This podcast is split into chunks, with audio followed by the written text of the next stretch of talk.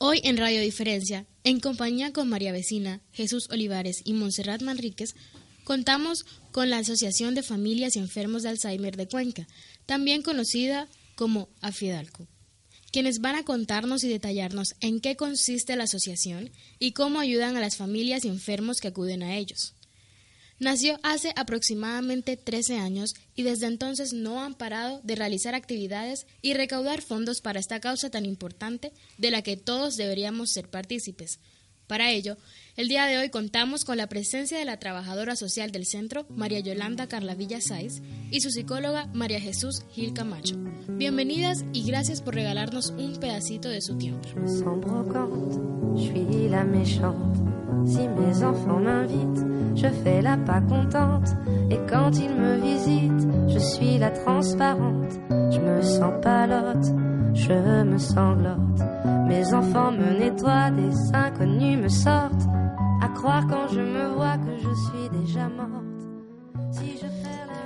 Empecemos por el principio. ¿Cómo surge la idea de formar esta asociación y por qué? ¿Cómo fueron sus inicios?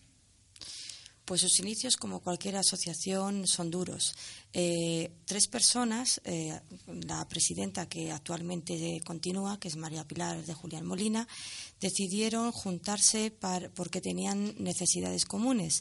Tenían un familiar con esta enfermedad y en, la, en Cuenca no había ninguna. Sí que había en la provincia de Cuenca, concretamente en Tarancón, pero en Cuenca no había ninguna a través de una asociación ellos podrían reivindicar sus necesidades, ellos podrían eh, también proyectar algunos programas específicos para sus enfermos y sobre todo ayudarse unas familias a otras. Con ese sentimiento de, familias y de quererse ayudar mutuamente es como nace la asociación en un principio. Muy bien, pues la segunda pregunta sería, ¿cuáles son los primeros pasos una vez que llegan a la asociación familias que necesitan vuestra ayuda? ¿Qué tipo de ayuda podéis ofrecerle?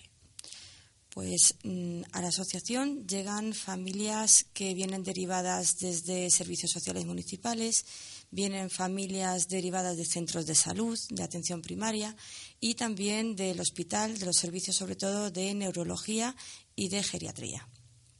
También vienen pues eh, gente que mm, tiene esta necesidad, tiene un enfermo en casa y busca en Internet o se lo han dicho cualquier otra eh, persona que, conocen, el boca a boca. Llegan con mucha desorientación, llegan eh, necesitando un poco que, que les coloque su vida, mm, llegan con una noticia que les cae como un jarro de agua fría. Ahora, ¿qué hacemos? Muchas familias cuando llegan allí y ahora ¿Cuál es el primer paso? ¿Qué hacemos? ¿Qué? Entonces, en la asociación lo que hacemos un poco es, en las primeras eh, primeros contactos, es informarles sobre la enfermedad, sobre su desarrollo, sobre sus síntomas, sobre sus comportamientos de los, de los familiares que van a tener. Y también se les da también información sobre recursos sociales que existen en la ciudad de Cuenca, sobre la ley de dependencia y también concretamente los recursos que nosotros tenemos y con los que le podemos ayudar. Muy bien. Bueno, en vuestra asociación podemos encontrar al fin y al cabo infinidad de actividades eh, con las que trabajáis con los enfermos de Alzheimer. ¿Podríais contarnos en qué consisten algunas de ellas y, cómo conseguís que ellos las asimilen al fin y al cabo?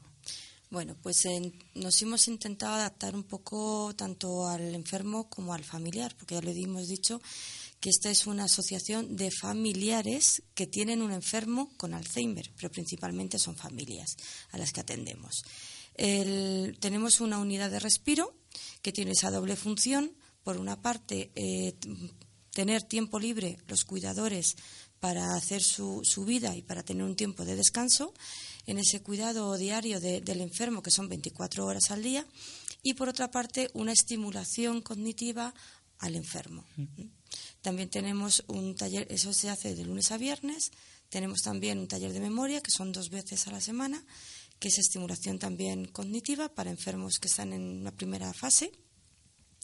Tenemos también terapia eh, individual, que es aquellas personas que no encajan en ninguno de los dos otros servicios y eh, individualmente sí que se les da esa, esa terapia. También tenemos la atención psicológica, que eh, tenemos, mm, la tenemos dividida en dos. Por una parte es las, las sesiones individuales bien a demanda o bien programadas y por otro lado un grupo de terapia. Todo ello lo lleva la, psicóloga del, centro. También tenemos campañas de difusión y de recaudación de fondos para, seguir trabajando. Y sobre las actividades que ustedes realizan, ¿creen que pueden llegar a mejorar de alguna manera la vida de los enfermos? Sí. Eh, mm, como ha comentado mi compañera, cuando un familiar llega a la asociación llega desconcertado, llega sin saber qué hacer. Eh, la mayoría de los estudios que hay ahora sobre tratamientos no farmacológicos, que son los que hacemos nosotros, tratamientos no farmacológicos en relación con la enfermedad de Alzheimer, dicen eh, que hay que atender al cuidador, que hay que cuidar al cuidador para que el enfermo de Alzheimer esté bien. Desde la asociación lo que intentamos precisamente es eso, eh, atender al cuidador, que el cuidador esté bien, que el cuidador se permita estar bien y que eso repercuta en la calidad de vida de, la persona con Alzheimer. Mm, las actividades que van dirigidas hacia, hacia, los, hacia las personas que tienen Alzheimer son las que ha comentado mi compañera.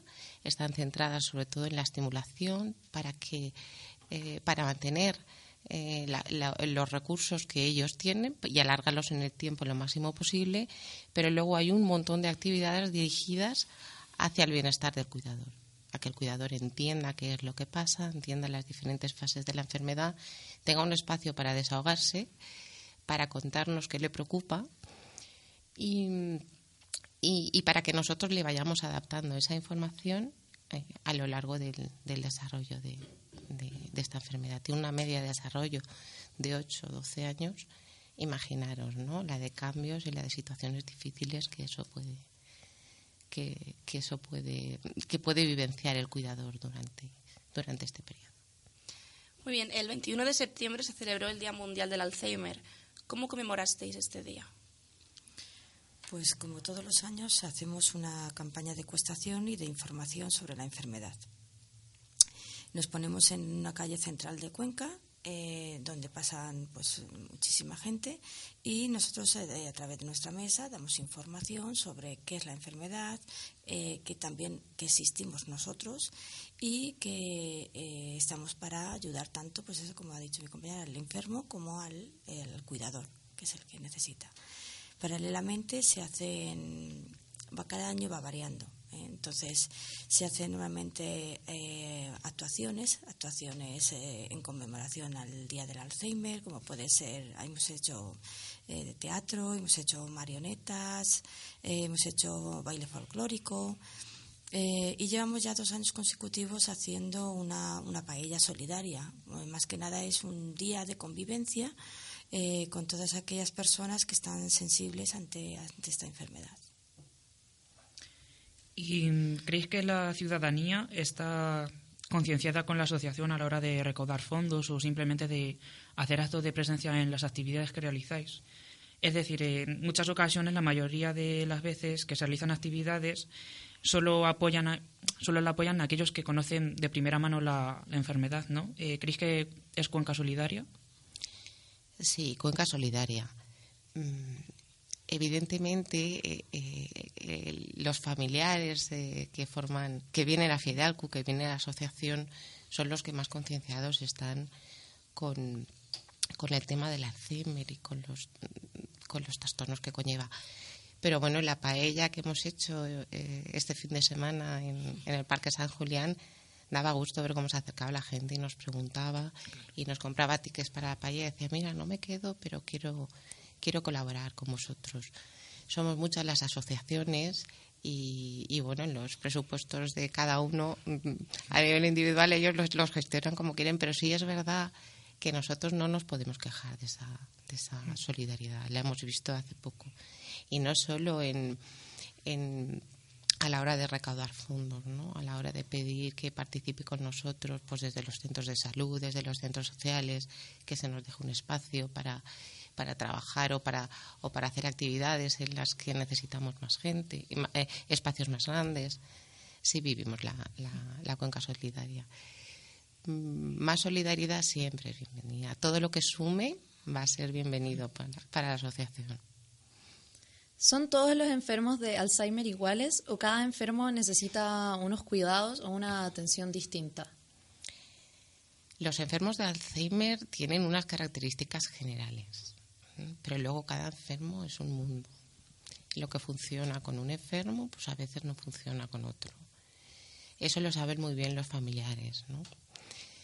Mm, hay que adaptarse hay que adaptarse primero a las circunstancias y a las características de cada familia y luego a las circunstancias y características de cada enfermo.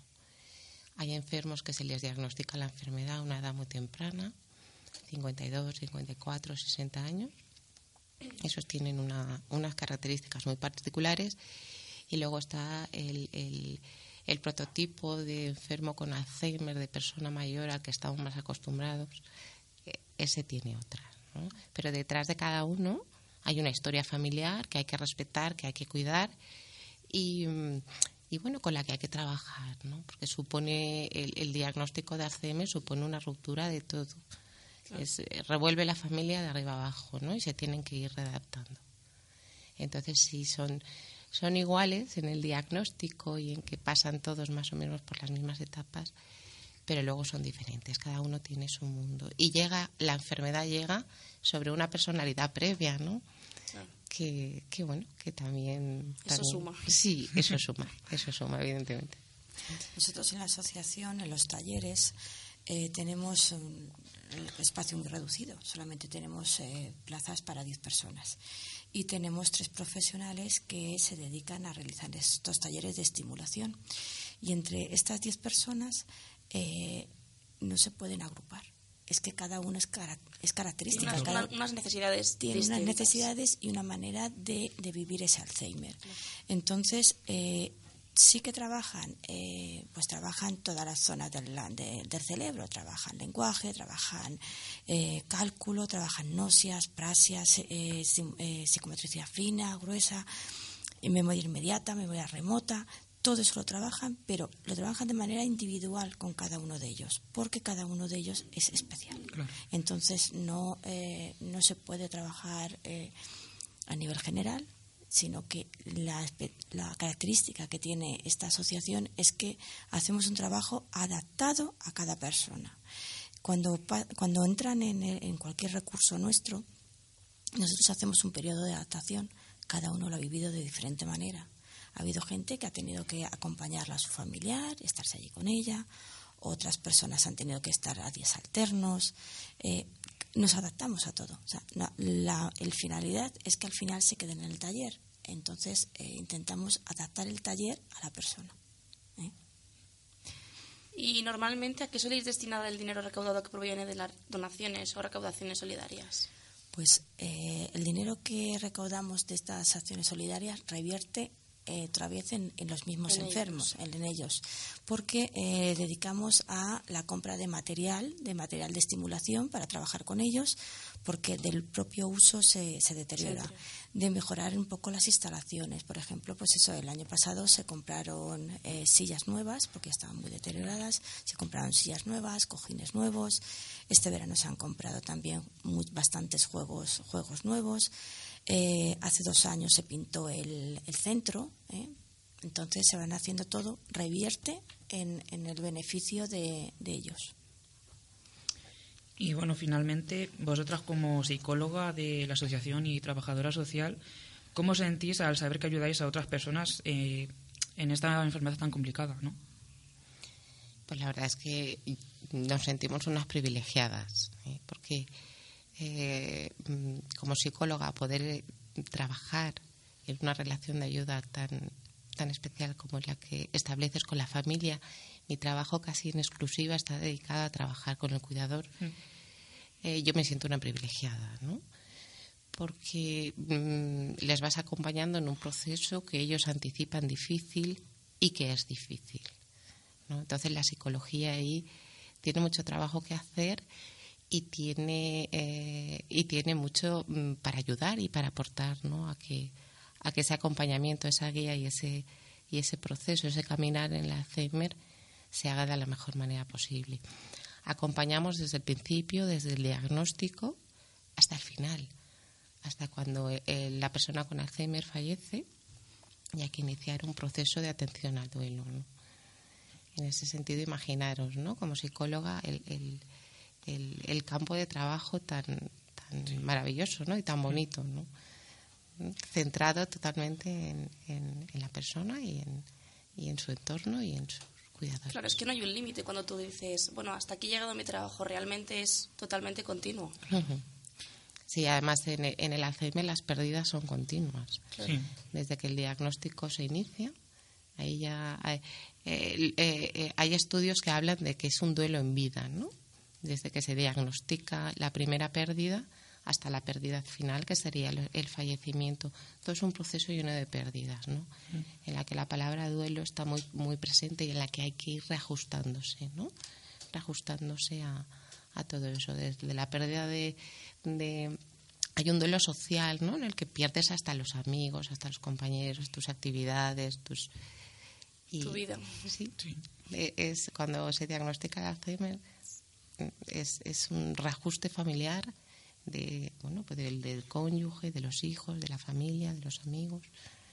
Y hay que estar ahí, ¿no? Para Claro. guiar y para, para que se ajuste esa... Eso desde la psicología, ¿eh? porque desde el trabajo Bueno, social Desde el trabajo, hace... bueno, del trabajo social en la misma en la misma visión es vamos a ver es un pues te llena te llena al final cuando una familia llega al, al despacho y llega tan angustiada y tan con la cabeza tan hecha un lío porque no, no sabe por dónde empezar no, no, no sabe cómo afrontar la enfermedad no tiene mucha además es que en internet tiene muchas veces dice, es que tengo mucha información pero no sé cómo gestionarla ¿no? Claro, no sé sí. qué hacer entonces eh, le pones como las cosas, les colocas las cosas, le dices, mira, ahora vamos a hacer esto, vamos a ir paso por paso, vamos a colocar esta cosa aquí, después vamos a hacer este proceso, eh, le pones un poco el, el panorama que, que tiene. Los vas orientando, Y los y vas orientando y los vas colocando. Entonces, ese respiro que cuando se marchan dicen, uff, menos mal. Te vas más tranquilo. Sí, Claro. dice, es que me has ayudado muchísimo porque mm, yo venía tan hecha un lío y ahora veo todo más claro, mm, necesi- o sea, me siento ayudada. Entonces, Sí. el, ten- el tener ese sentimiento de que has ayudado a alguien que con tu eh, profesión, eh, con tus recursos, has podido que esa familia que venía, pues eso, hecho un mar de lágrimas, eh, se pueda ir con ese desahogo, porque le ofreces, le ofreces, pues mira, están esta, los Un abanico recursos de posibilidades que ya puede... que puede elegir. Claro. eh, y a puertas, ese abanico de posibilidades son puertas que se le abren. Han venido con todas las puertas cerradas, y tú les has ido abriendo puertas. Entonces, eh, como ha dicho mi compañera, los cogemos desde el diagnóstico y ya no los dejamos hasta que, este, pues, desgraciadamente, fallece el familiar. Ese acompañamiento eh, que tú les vas haciendo, ese apoyo que tú les vas dando, pues día a día te va llenando, te va llenando a ti también. Muy bien. Y se ve que son acompañamientos de años. Entonces, eh, ya es un vínculo que se forma y cuando. Nosotros decimos ahí que somos una pequeña familia, Claro. porque es que es eso, las dimensiones también con la- contribuye las dimensiones de la asociación, es decir, del centro, eh, porque mm, tenemos 10 personas por la mañana y 10 personas por la tarde, no podemos tener más. Sí, que no es un grupo numeroso, pero aún así lleva muchísimo trabajo. Sí, entonces eh, por eso nos da, por eso, aparte de, mm, de esos 20, también tenemos otras personas que aunque no lleven los, eh, a sus familiares allí, sí que las eh, mantenemos. ¿eh? Eh, nos permite, el ser pequeñitos nos permite atender a todos. Porque si fuéramos muy grandes, un espacio muy grande y atender a tantísima gente, a lo mejor no sería la misma calidad. Entonces pretendemos mejor la calidad que la Que cantidad. la cantidad. Sí, Claro, mejor. Bueno, muchas gracias por habernos concedido esta entrevista, por haber estado con nosotros para hablar de un tema que tiene mucho, tiene mucha tela que cortar y del que todos debemos ser un poco más conscientes para empezar a ser solidarios. Gracias por estar aquí con nosotros. Pues muchas gracias a vosotros porque podéis hacer y difundir esta, estas entrevistas y esta información sobre el tema del Alzheimer y sensibilizar a la gente también, colaborar la radio en, en esa sensibilización. Gracias. Gracias. Muchas gracias. C'est que ma vie est au soir d'une triste journée. Si je perds la raison, faudrait pas s'en vouloir. Si c'est plus ma maison, laissez-moi dans le couloir. Si je perds les pédales. Et si ça vous inquiète, si ça vous fait trop mal, je ne sais plus qui vous êtes. Et si je perds la boule, n'ayez pas trop pitié. Ma tête est une foule de visages.